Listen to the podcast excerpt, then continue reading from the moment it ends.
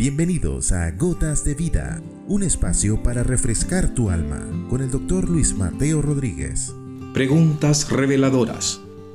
Capítulo 196. ¿Quién dice la gente que soy yo?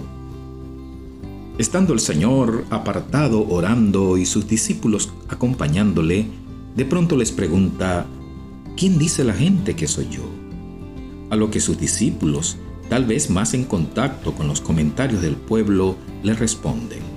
Unos dicen que Elías, otros que Juan el Bautista, o algún profeta de los antiguos que resucitó. Y él les replica, ¿y ustedes quién dicen que soy yo? A lo que Pedro responde y le dice, Tú eres el Cristo, el Hijo del Dios viviente. Para sus discípulos, y particularmente para Pedro, estaba muy claro quién era aquel a quien él seguía. Jesús le declara en un texto paralelo al de Lucas que no se lo reveló ningún ser humano en la figura de carne y sangre, sino su Padre que está en los cielos. Verdades como esas que aún al día de hoy no son comprensibles ni a los sabios ni a los entendidos, Dios se las reveló en sentido figurado a niños como Pedro. La gota de vida para hoy, como pregunta reflexiva para la vida.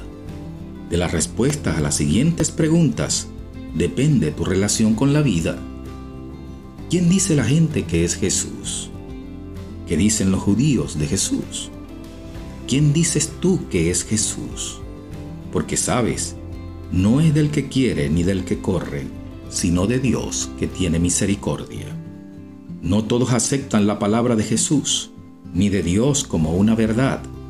El Señor Jesús dijo que nadie conoce al Padre, el Creador, el Omnipotente, sino el Hijo, y a quien el Hijo se lo quiera revelar. De ello depende la vida y la vida eterna, ¿sabes? Si logras entender que Jesús es el Mesías y tu Salvador personal, serás salvo, tendrás vida. O lo contrario, es la contraparte a esta afirmación. Tengamos un momento de oración.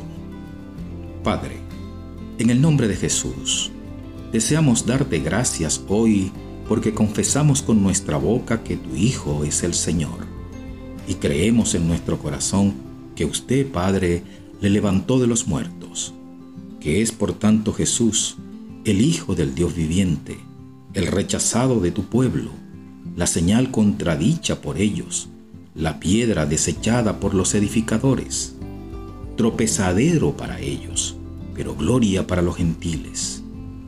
Gracias Señor, porque así te agradó. Te ruego por todos aquellos que necesitan aún que te le reveles a sus vidas para salvación. Amén.